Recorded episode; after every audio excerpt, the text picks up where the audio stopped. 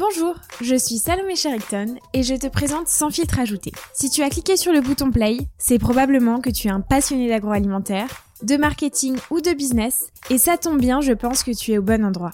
Sans filtre ajouté, c'est le podcast qui va te faire découvrir le quotidien de ces hommes et femmes qui travaillent pour nourrir la planète.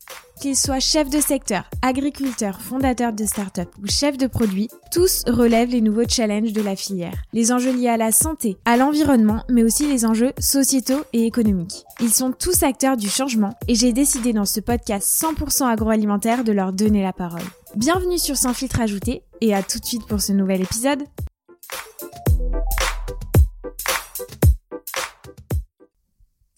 Alors que les magasins bio spécialisés ont connu une année 2020 économiquement plus que positive, plus 12% en chiffre d'affaires, poussés d'une part par le contexte Covid, mais aussi d'autre part par une prise de conscience des consommateurs envers leur alimentation, j'ai trouvé plus que pertinent de recevoir un grand acteur œuvrant pour la bio chaque jour, le groupe Equibio.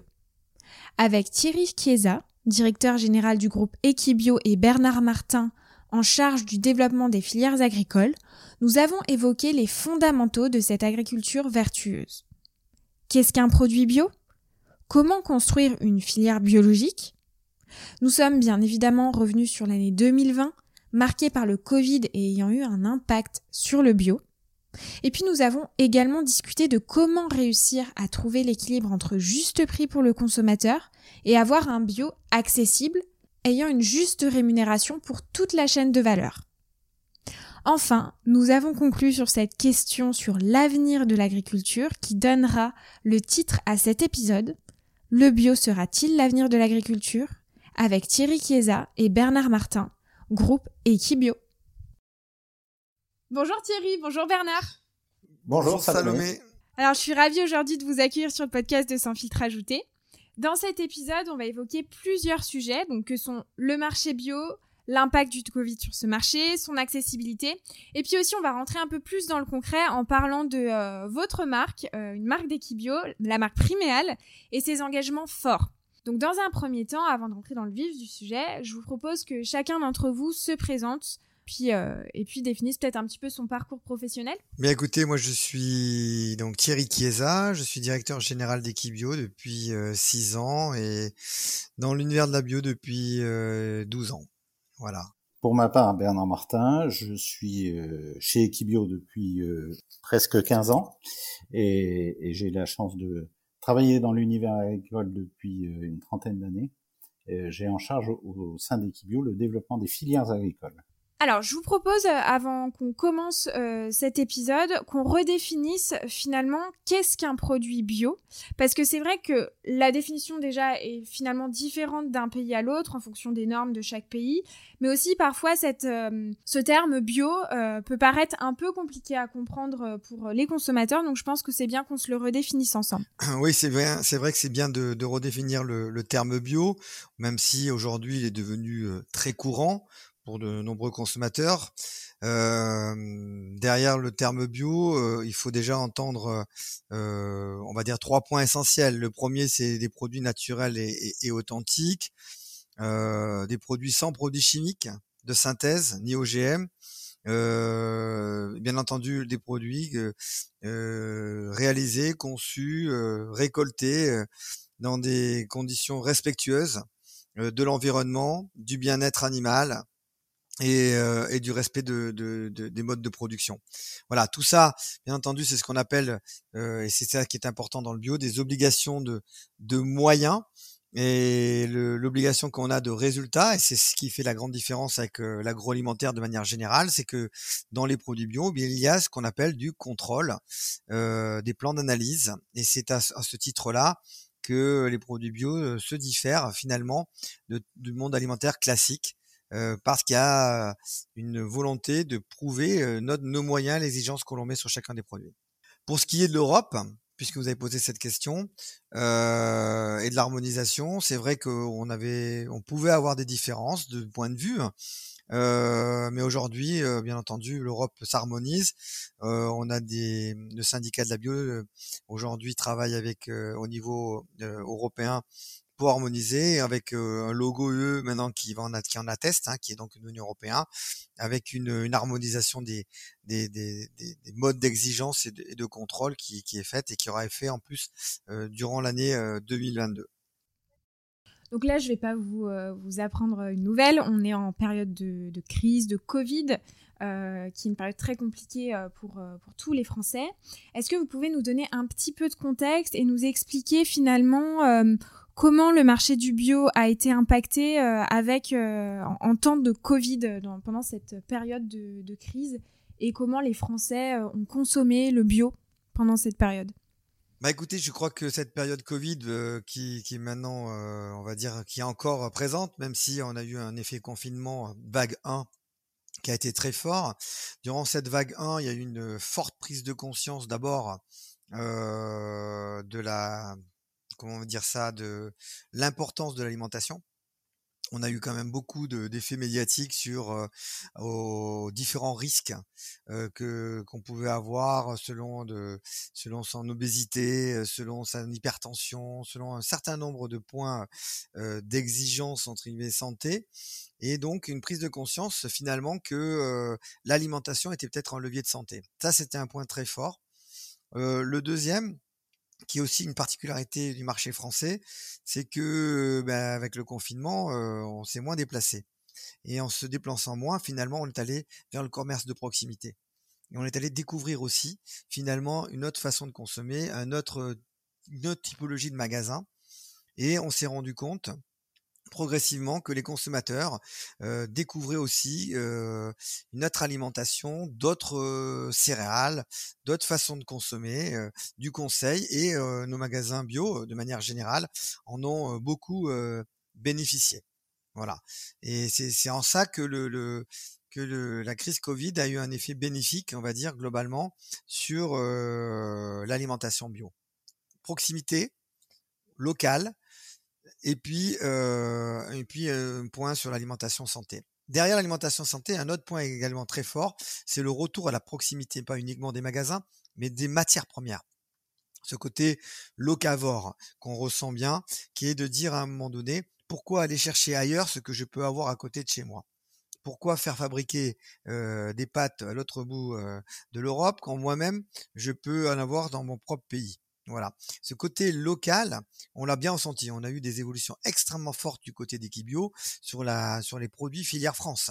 C'est-à-dire pour lesquels Bernard travaille beaucoup et, participe au, développement. Ce travail de filière, de proximité a eu beaucoup de sens pendant la crise. Se retrouver avec des produits sains, des produits diversifiés, et avec beaucoup de sens, du sens dans le local, dans la, volonté de se retrouver des valeurs que parfois on pouvait euh, euh, on pouvait perdre euh, par la mondialisation globale et une alimentation peut-être trop généralisée. Bien sûr. Et est-ce que vous avez les données de la part du bio en France qui, qui n'est pas français? Est-ce que Enfin, j'imagine que la part du bio français euh, croît de plus en plus, mais est-ce que vous avez un peu des indications? Alors, sur la part du bio euh, français, donc en France déjà, euh, on a énormément, enfin, développé hein, l'activité bio en France. En 2020, on a 6 Français sur 10 qui consomment des produits locaux et de saison avec un acte militant. On a, on a quasiment plus de 8, 8 mmh. consommateurs sur 10 qui consomment au moins une fois du bio par an. Euh, on a un marché du bio qui a doublé de valeur, euh, qui est aujourd'hui à 12 milliards euh, en, en, 2020. donc, on voit bien qu'on a une, qu'on est, que la France est devenue un pays extrêmement important au niveau de la consommation bio et qui rattrape fortement le marché allemand, qui était très dominant sur durant les, les, dix dernières années. Derrière, d'autres marchés sont encore euh, euh, en termes d'évolution euh, de consommation derrière nous. Mais ce qui est paradoxal, si vous voyez, par exemple, je voulais vous le dire, en Italie, en Italie, ils sont pas les plus gros consommateurs de bio par rapport à, à d'autres pays comme la France, mais en revanche, ils produisent énormément de produits bio.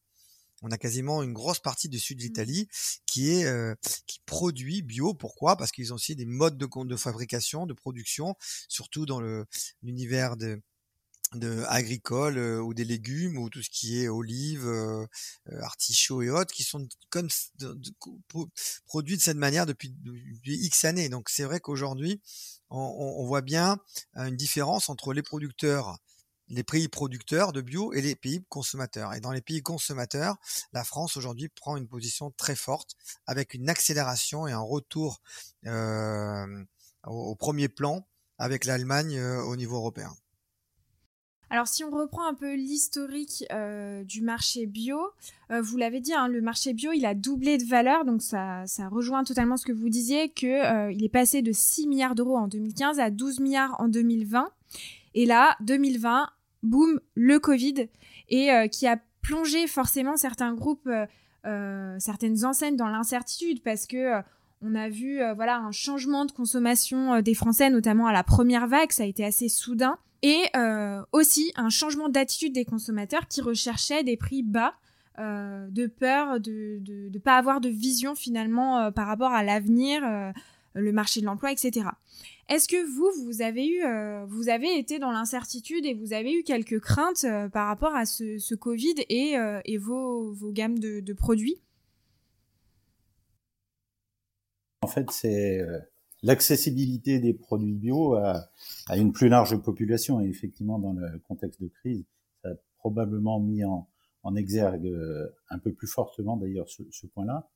Euh, écoutez, ça fait partie de notre, nos préoccupations la double exigence que doit avoir la bio, à savoir euh, effectivement permettre à une plus large population de consommer des produits bio pour des raisons diverses et, et, celles que Thierry a énoncées, mais aussi euh, cette exigence d'avoir une bio de, de, qualité et une bio qui euh, permet justement euh, de, de, faire appel à une production agricole et avec des savoir-faire agricoles sur lesquels on, on, a nous-mêmes cette exigence. Donc oui, il faut, il faut que nous travaillions à rendre les produits bio plus accessibles pour faire en sorte qu'une population plus large continue à, à consommer bio.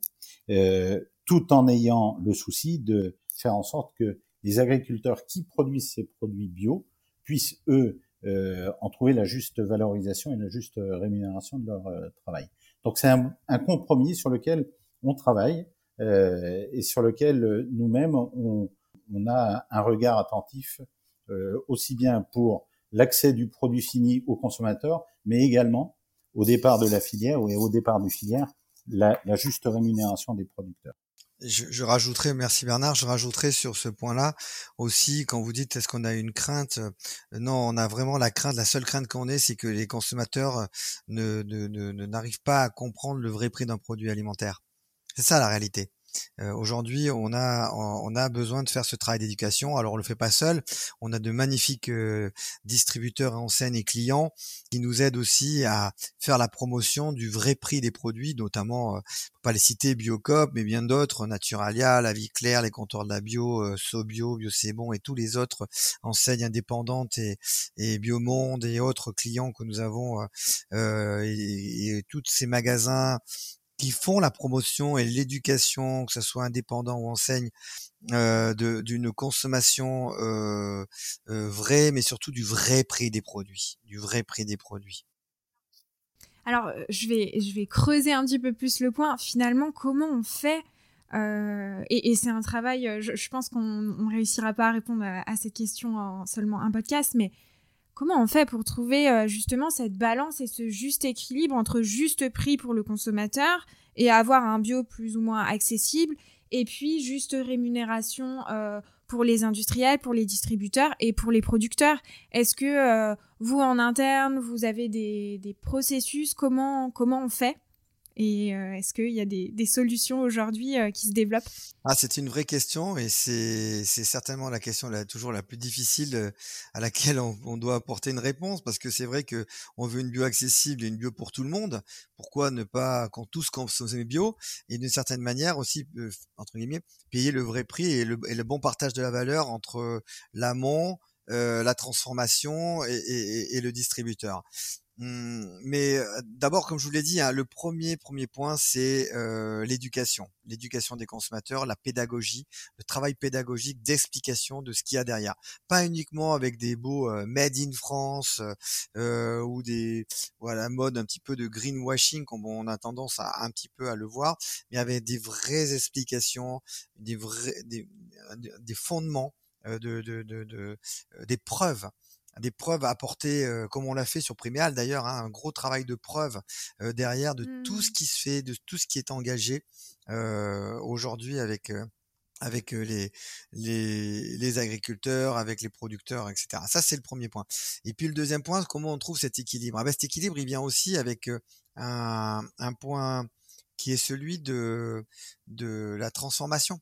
Il est évident que quand on a 15% des terres agricoles qui sont bio, c'est pas pareil que si on en avait 80%. Alors, on est, on est, on est conscient. Alors, il y a toujours cette question, ah, mais c'est pas possible d'avoir 80% des terres agricoles en bio. C'est ce qu'on entend souvent par les réfractaires. Moi, je dis non. Pourquoi vous dites ça? On peut être tous bio. C'est juste une façon de consommer différente, une façon de produire différente.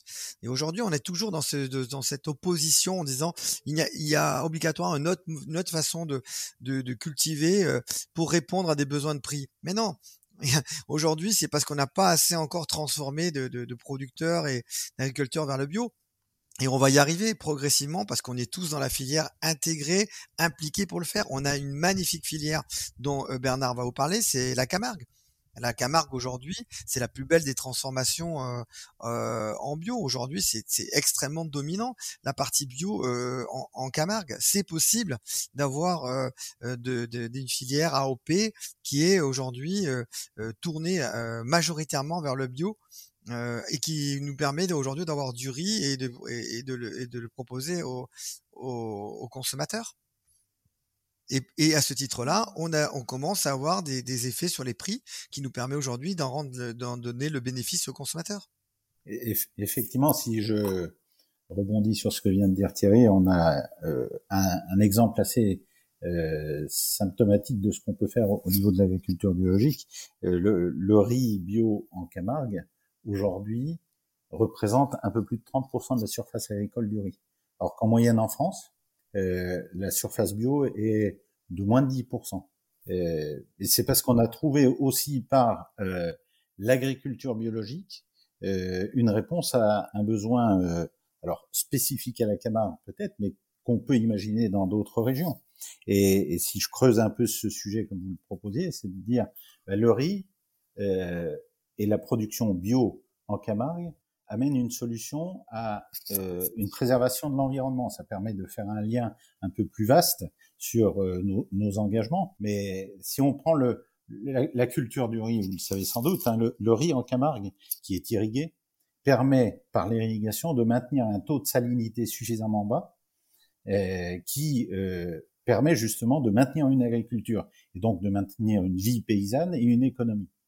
Et le développement de la culture bio a permis de, concilier euh, bah, cette problématique de salinité et de maintien de la qualité des terres, mais aussi de préserver l'environnement par euh, une préservation de la faune euh, qui est importante en, en, Camargue. Aujourd'hui, euh, quand vous êtes euh, en discussion, et, et c'est le cas en ce qui nous concerne, avec les, les, représentants des, des centres ornithologiques de la Camargue, vous savez que la Camargue est un parc naturel.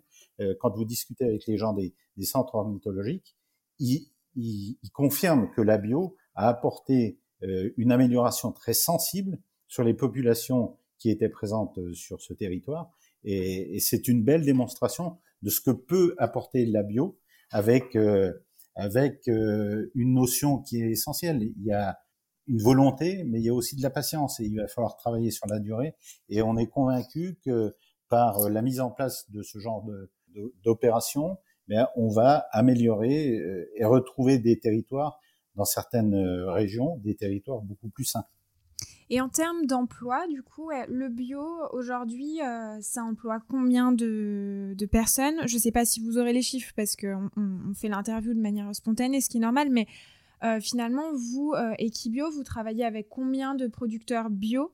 Est-ce que c'est des partenariats sur du long terme? Comment ça fonctionne finalement sur le terrain? Alors, euh, bah, je vais répondre effectivement à cette question. oui, ce sont des partenariats de, long terme. en fait, pour vous décrire comment on construit une, filière bio, ben, déjà on fait en sorte que des, on se rencontre, on découvre des producteurs et on essaye de partager euh, euh, autour d'une table, ça se fait bien dans le monde agricole, partager euh, nos points de vue, nos visions et vérifier qu'on est ben, aligné dans, dans, beaucoup de, sur de beaucoup de nombreux points. donc une fois qu'on a engagé cette discussion, ben, il faut construire un projet. Et si on veut construire, il faut inscrire ce travail dans la durée. Euh, c'est important pour les agriculteurs. Ils ont besoin d'une visibilité et, et, le fait de mettre en, place des contrats de partenaires, de partenariat, pardon, euh, dans la durée, ça leur permet eux-mêmes de pouvoir euh, bah, décider de leur euh, organisation, des rotations qu'ils peuvent mettre en place sur leurs exploitations, voire même décider de leurs propres investissements. Et puis c'est important pour nous parce qu'on a besoin d'avoir euh, cette sécurité d'approvisionnement des matières qu'on va pouvoir mettre en œuvre. Donc, un premier principe fondamental, c'est on rencontre des, des, hommes et des femmes, on partage des points de vue et on met ça dans des projets de, de long terme. Et puis après, il faut comprendre le métier de chacun. Ce qui nous amène à euh, travailler avec eux sur euh, bah, comment améliorer la performance, euh, on va dire agronomique, euh, sachant que ça c'est leur savoir-faire, mais comment l'améliorer pour répondre à nos besoins de transformateurs, comment améliorer la performance économique à travers la valorisation qu'on peut apporter sur les matières premières agricoles que eux produisent. Et tout ça, c'est un travail, euh, encore une fois, de long terme, collaboratif entre différents opérateurs d'une filière où chacun doit apporter ses savoir-faire pour faire en sorte que la filière soit solide. Et, pour revenir à, ce que disait Thierry tout à l'heure, c'est effectivement euh, un sujet pour lequel il faut qu'on donne de l'explication au consommateur. Le consommateur, au, final, et, certains chiffres peuvent en témoigner euh, si on, regarde les chiffres de l'agence la, de bio, hein, 40, presque 50% des consommateurs confirment qu'ils sont prêts à payer plus cher un produit dès lors qu'ils comprennent aussi pourquoi ce produit est plus cher. Et si le produit euh, est issu d'une filière qui est respectueuse de son environnement, comme je vous l'ai expliqué la filière du riz, euh, qu'il y a euh, le respect aussi du travail d'un agriculteur qui est euh, rémunéré à, à, à, la juste valeur, bah, tout ça, le consommateur est en mesure de le, le comprendre. Et en, plus du côté vertueux de l'agriculture biologique sur euh, euh, ce qu'on vient de dire, sur euh, l'environnement, sur la santé, etc. Moi, je trouve que ça apporte aussi un élément important qui redonne une importance au monde agricole et qui redonne une valeur aux produits agricoles pour que le consommateur en ait conscience. Alors c'est un point euh, hyper intéressant et, je vous rejoins totalement sur le fait qu'il y a euh, vraiment de l'éducation à faire auprès du consommateur, euh, de lui expliquer. Et finalement, comment on fait pour expliquer au, consommateur final les, tous les engagements qui sont pris, notamment par le groupe Equibio? J'ai pu voir notamment sur Priméal que vous mettez en avant vos producteurs directement sur les packaging. Est-ce que vous pouvez nous parler un peu de vos actions de communication et comment finalement vous menez de front euh, ce, cette éducation du consommateur euh, euh, pour montrer des filières vertueuses? Alors, d'abord, un, comme, comme on l'a dit, on fait un travail collaboratif avec nos enseignes qui sont aussi dans la même logique, puisqu'on est dans un réseau de magasins spécialisés, donc avec la même conviction et le même attachement à déployer, à développer une éducation autour de la consommation diversifiée.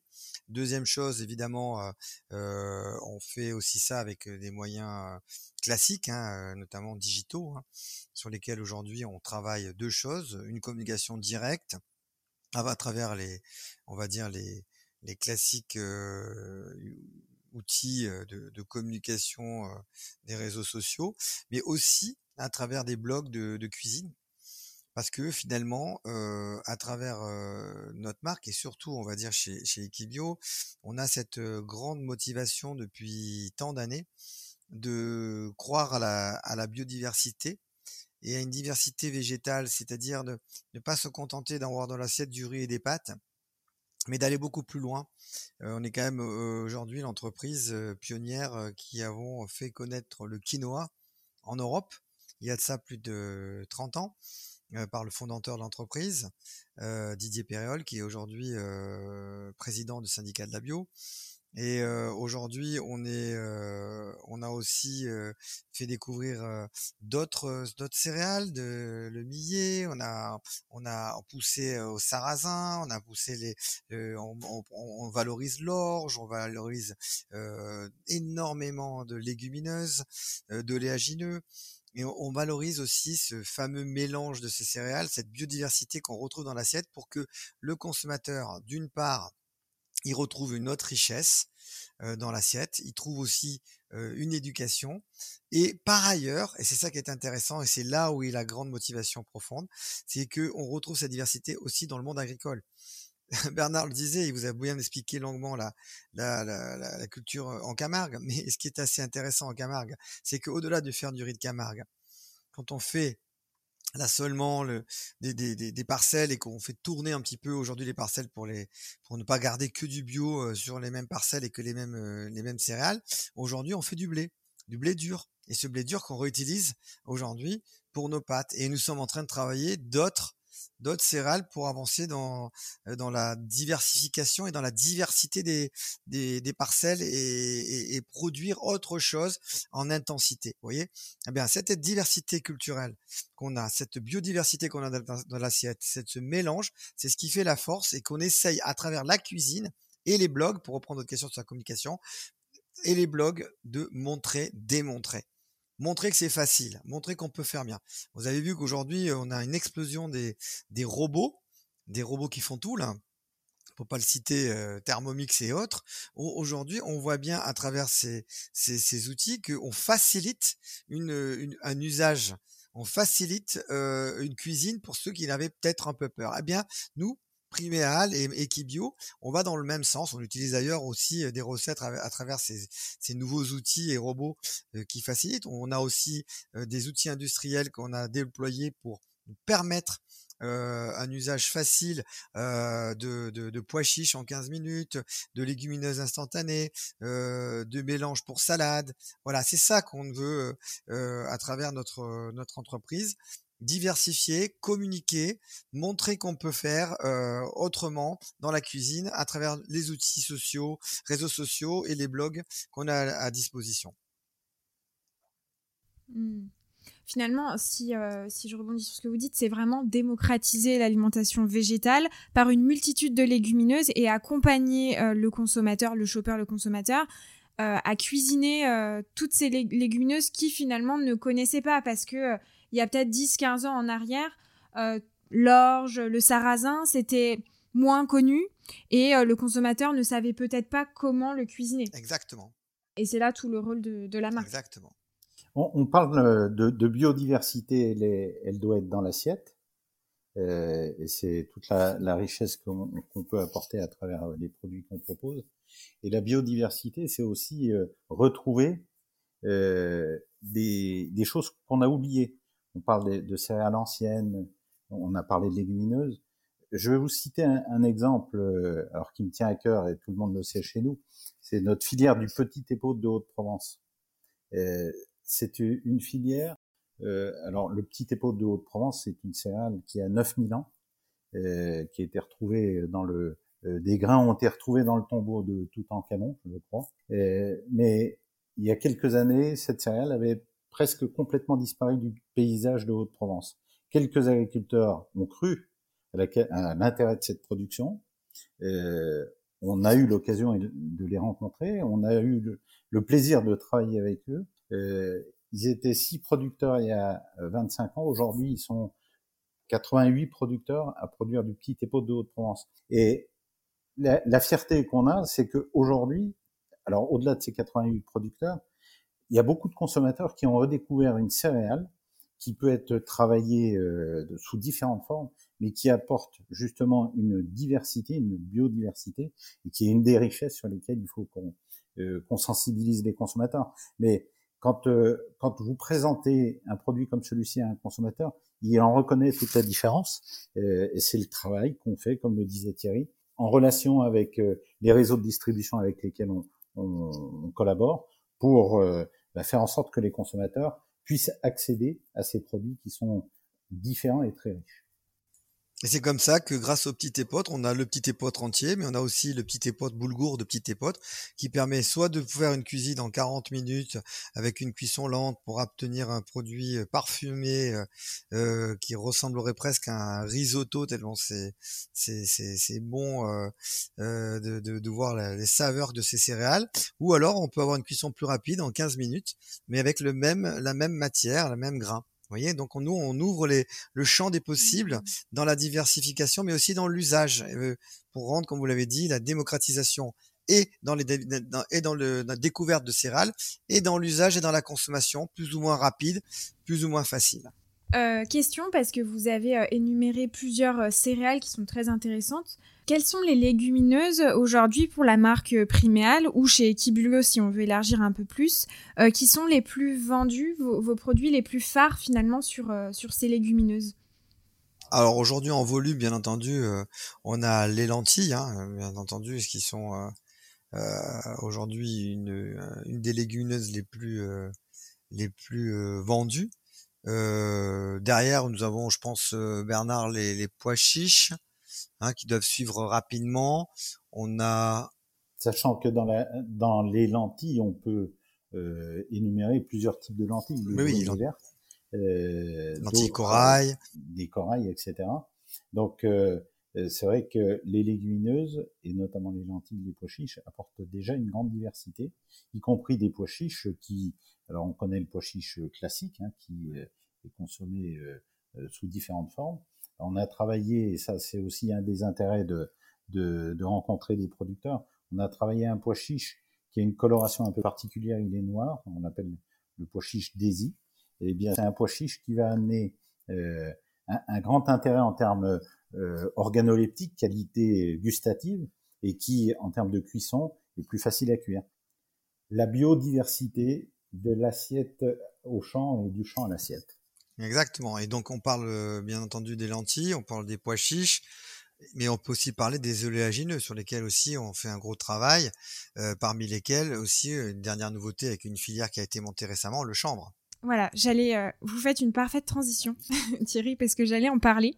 Euh, le chanvre, qui est euh, souvent confondu finalement avec le cannabis, ce qui est normal parce que ça appartient finalement à la même famille.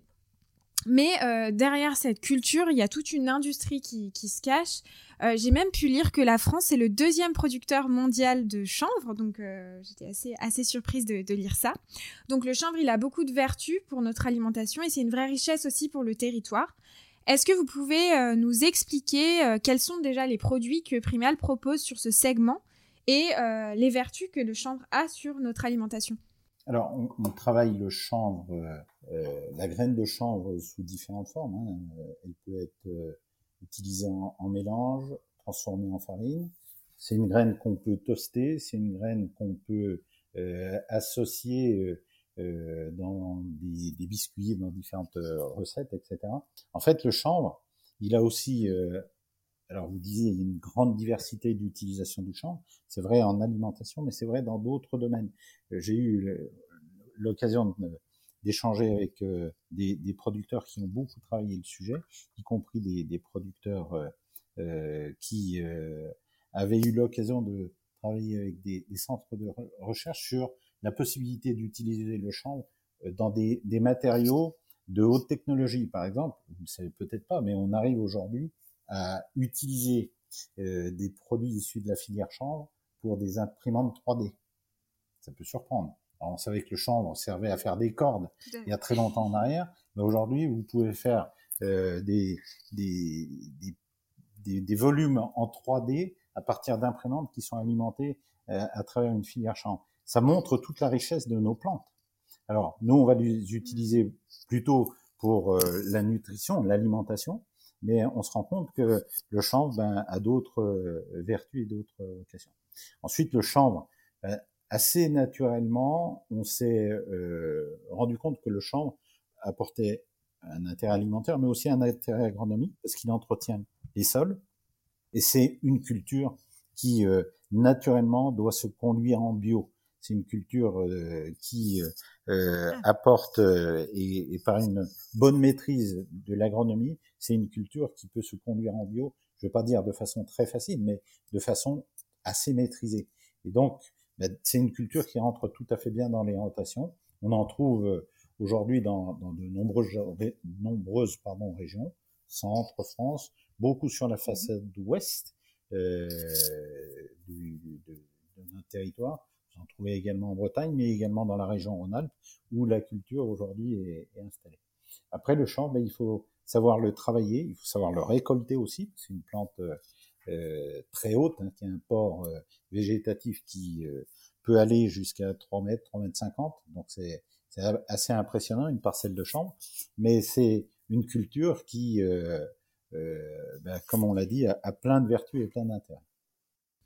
Thierry, vous voulez ajouter euh, quelque chose par rapport bah, à écoutez, ça déjà la passion. Hein. Vous voyez, Bernard, il traduit bien cette passion qui est derrière chacune de nos variétés, avec un travail extrêmement précis de connaissance des matières, des zones agricoles, et qui fait toute la légitimité de la marque priméale qui reste aujourd'hui la marque leader sur le circuit spécialisé pour la défense d'une alimentation végétale et diversifiée.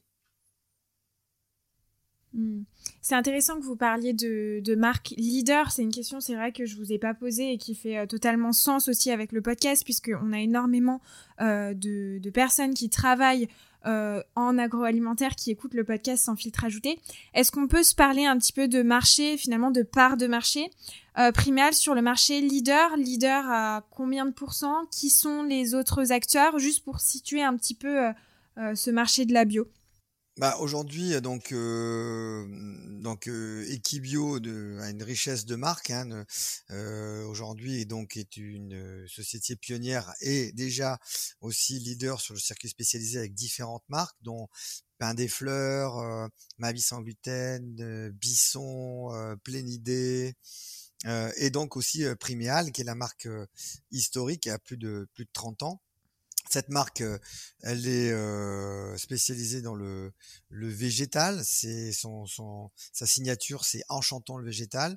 On a aujourd'hui à peu près, selon les catégories, on a de 60 à 65% de part marché à 20, 20, 22 selon les catégories stratégiques sur lesquelles on est, qui vont du, quinoa en passant par le riz, les légumineuses euh, les féculents, les, conserves. Voilà, donc on a une diversité euh, euh végétale, hein, comme je vous l'ai dit, euh, de la conserve de légumes jusqu'à la céréale. Et, et euh, on a d'autres acteurs, mais finalement on a plus de 300 concurrents. C'est ça qui est assez intéressant. On va pas tous les. Voilà, c'est très difficile. On a d'autres d'autres concurrents, mais on a énormément de, de, de, spécialistes dans certains domaines. Nous, on est une marque qui avons euh, euh construit une diversité globale du végétal et qui euh, et qui aujourd'hui euh, a pris de la place dans les rayons des magasins bio par sa cohérence qui n'a pas bougé depuis 32 ans. La même cohérence avec les mêmes piliers. Ces piliers, il y en a, il y en a finalement que, quatre, mais ils sont extrêmement forts. Le premier, c'est une, marque qui est extrêmement engagée dans ses filières pour le respect des hommes et de la nature. Ça, c'est son point d'entrée avec 13 filières euh, qui sont mis, en place, 5% du résultat net de l'entreprise qui est réinvesti pour développer les structures et, plus de 30% du, du, chiffre d'affaires global qui est euh, issu des filières. La deuxième chose, on a voulu faire de Priméal le défenseur du local et de la biodiversité. Et ça, pour nous, c'est extrêmement important. C'est plus de 170 références qui sont 100% France, avec l'origine France au cœur de, nos préoccupations. C'est neuf sites de production qu'on a au service de l'expertise priméale sur le territoire français. C'est trois quarts de nos produits vendus qui sont et transformés et conditionnés chez nous. Euh, c'est euh, des, céréales, des territoires en IGP, que ce soit le Petit Épaule de Provence, le riz de Camargue. On a fait un gros travail et c'est pas fini avec l'appui de Bernard où on est en construction de nouvelles filières. La troisième action, c'est de Priméal, troisième levier, c'est la créat créatrice de, plaisir végétal. Ça, je vous l'ai dit, on a besoin de faire de donner de la diversité, l'art des mélanges, la créativité culinaire. C'est plus de 65 références cuisinées, c'est 42 variétés de céréales et de légumineuses différentes, c'est 32 références de mélanges aujourd'hui. On est aujourd'hui le numéro un de l'assiette végétale. Et enfin, le dernier euh, levier sur lequel on a toujours œuvré et pour lequel on a mis un coup d'accélérateur en étant pionnier encore et premier sur le marché à arriver avec euh, une réponse au point essentiel euh, sur lequel les consommateurs sont sensibles, c'est Priméal et actrice de la réduction des emballages pour la préservation de la planète, avec deux leviers. Le premier, 130 références vrac. Le deuxième, plus de 150 références qui passent en emballage recyclable avant la fin de l'année et 50% de, de l'offre euh, qui sera donc euh, sous emballage 100% recyclable ça veut dire plus de 4 millions 5 d'unités vendues euh, sur euh, les, les, sur jusqu'à fin 2021. Donc vous voyez, on est vraiment dans cet engagement sur des, des leviers. Il y en a quatre, hein, mais ils sont très forts. Ces quatre leviers, depuis 32 ans, on les applique et on les maintient. Et on s'applique à les maintenir, à les donner hein, comme feuille de route à l'ensemble des équipes, à et dans notre communication, que ce soit vis-à-vis des distributeurs ou que ce soit vis à -vis des producteurs. Et c'est comme ça donc, que nous avons cette passion, parce que c'est comme ça qu'on a construit cette passion euh, autour de nos engagements et nos marques. Nos marques ne sont là que pour refléter le travail que nous menons euh, et le sens que nous donnons à, l'entreprise et à ce qu'on veut, le, veut communiquer. Et les marques d'Equibio aujourd'hui sont présentes dans, on va pas tous les énumérer, mais pour bien que les auditeurs comprennent, sont présentes dans toutes les enseignes de grande distribution que les circuits bio spécialisés. Comment finalement euh, c'est réparti C'est très simple. C'est le même engagement depuis 32 ans. Soutien au circuit des réseaux spécialisés. On n'est on n'est pas du tout en grande surface. Nous avons fait ce choix il y a 32 ans de soutenir un réseau alternatif à la grande distribution, non pas pour s'y opposer, hein, mais pour construire un autre modèle de consommation et d'alimentation. Et donc, à ce titre-là, depuis 32 ans, on œuvre dans le même sens sur ces quatre piliers majeurs de la marque Priméal et sur les autres marques euh, orientées comme Pain des Fleurs, qui est la marque numéro un euh, des tartines craquantes, euh, où on a créé une, véritable offre de marché, qui est un des premiers qui recrute, un des premiers produits de recrutement en, magasin bio, fait partie des trois produits les plus vendus en magasin bio, uniquement, exclusivement en circuit spécialisé. Donc l'idée, c'est aussi de pousser le consommateur à voir autre chose. Oui, euh, c'est vrai, euh, on peut pas avoir que des confinements pour pousser les consommateurs à se rapprocher des magasins de proximité et des magasins bio. Il faut aussi les amener à travers des marques et des engagements qu'on prend euh, euh, forts et qui représentent fortement nos valeurs, des valeurs autour de la biodiversité à travers Priméal et ses engagements, des valeurs autour de la santé et de la nutrition à travers des marques comme Plein, euh, Pain des Fleurs, Ma sans gluten, Pleine Idée, ou alors encore des marques un peu plus gourmandes autour des céréales comme Bisson, vous voyez, et du biscuit. Alors pour conclure cette interview, je vous propose une question euh, d'ouverture. Est-ce qu'on peut affirmer ou en tout cas euh, dire que de plus en plus le bio prend le pas sur l'agriculture conventionnelle. Ou alors est-ce que ce sera le cas un jour? Peut-être ça serait intéressant d'avoir vos deux points de vue, euh, Bernard et Thierry. Par principe, euh, pour moi, je ne souhaite pas opposer les genres entre les différents types d'agriculture, mais on se rend bien compte que la bio fait partie aujourd'hui du paysage agricole. Et, quand vous vous promenez en campagne aujourd'hui, vous voyez effectivement réapparaître des, des haies qui avait disparu à une époque.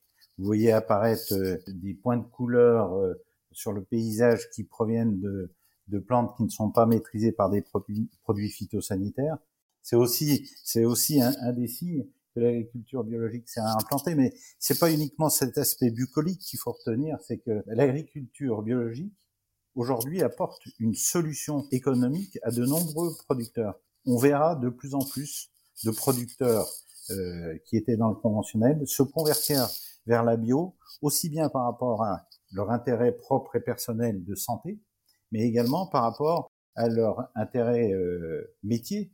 Et, ce qui est intéressant à voir aujourd'hui, c'est que de nombreux jeunes producteurs se convertissent à la bio et on voit de plus en plus d'expertise euh, chez les agriculteurs dans la bio. Donc finalement, c'est bien la démonstration que la bio est une réponse euh, à l'agriculture, euh, à notre agriculture française.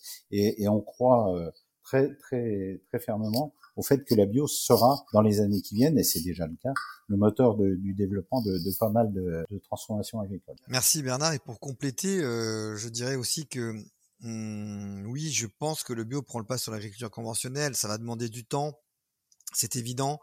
Euh, ça va demander du temps parce qu'il y a aussi beaucoup de, de lobbying hein, pour, euh, pour aussi freiner hein, ce, ce développement euh, pour des raisons euh, différentes, des points de vue différents. En tout cas, il y a aussi aussi besoin encore de travailler aussi peut-être aussi des façons de, de travailler différemment qui sont pas encore été suffisamment proposées aussi pour que certains ne voient pas encore le, le chemin pour y accéder. Mais en tout cas, on sait aujourd'hui que euh, les agriculteurs dans la bio n'ont pas la souffrance que qu'on entend euh, ou qu'on voit de, de, des agriculteurs dans le conventionnel. Euh, je rentrerai pas dans, dans, dans, le débat, mais on voit quand même aujourd'hui qu'on a apporté des solutions à travers cette revalorisation du métier, revalorisation du travail, partage de la valeur, on a trouvé des solutions pour répondre à, cette diversification nécessaire euh, des produits, à cette volonté de partager, de, que le consommateur soit aussi responsable finalement euh, comme l'agriculteur de, de l'environnement dans lequel on est. Donc oui, pour moi, on, on, le bio va prendre de pas sur l'agriculture conventionnelle. Ça demandera du temps, ça demandera du combat, mais c'est grâce à des médias comme vous aussi qui nous donnez la parole. C'est grâce à, des syndicats euh, comme le Synabio euh, ou l'agence bio euh, qui nous poussent et nous aident aussi à faire la promotion d'une agriculture plus bio, à donner aussi des moyens pour faire de, de, de, de la transformation transformer sur leurs outils, que qu'on va y arriver. Euh, on va y arriver euh, parce que c'est inéluctable. On est obligé de changer notre modèle de consommation, tout comme on va changer notre façon de, de, de gérer nos emballages. C'est dans la même logique.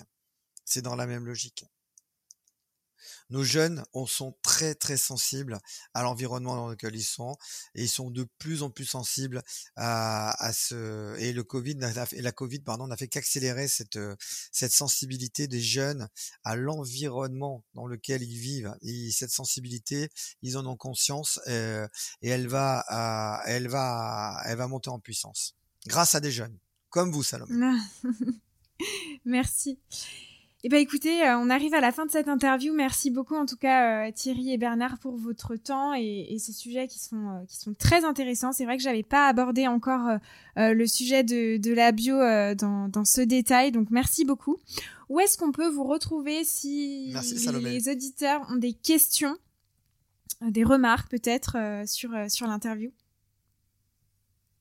Eh écoutez, déjà sur le site euh, www.equibio.fr, on a un point de contact euh, d'entrée, et puis sinon, euh, euh qu'ils n'hésitent pas non plus à, à, écrire à Equibio directement. Euh, nous avons une adresse sur le site pour nous contacter et répondre à, à, vos questions, ou même vous donner des lieux où trouver nos produits, des sites également. Euh, voilà, on est à la disposition des consommateurs, des, des, particuliers, des prestataires, de toutes les personnes qui veulent connaître un peu plus la bio chaque jour et qui sont curieux de, de venir découvrir euh, une belle entreprise en Ardèche euh, comme, comme Equibio. Voilà. Tout à fait. à Pogre, voilà. Merci beaucoup. Merci Salomé. À, bientôt. Merci, au revoir. Au revoir. Merci beaucoup d'avoir été avec moi sur Sans filtre ajouté. J'espère que l'épisode vous a plu. Si c'est le cas, n'hésitez pas à me mettre une petite note sur Apple Podcast. J'insiste, mais ça compte énormément pour la visibilité du podcast. Si vous souhaitez me retrouver sur les réseaux, c'est à travers LinkedIn, Instagram et TikTok. LinkedIn au nom de Salomé Charicton ou sur la page Sans filtre ajouté, Instagram et TikTok via les mots Sans filtre ajouté. À bientôt!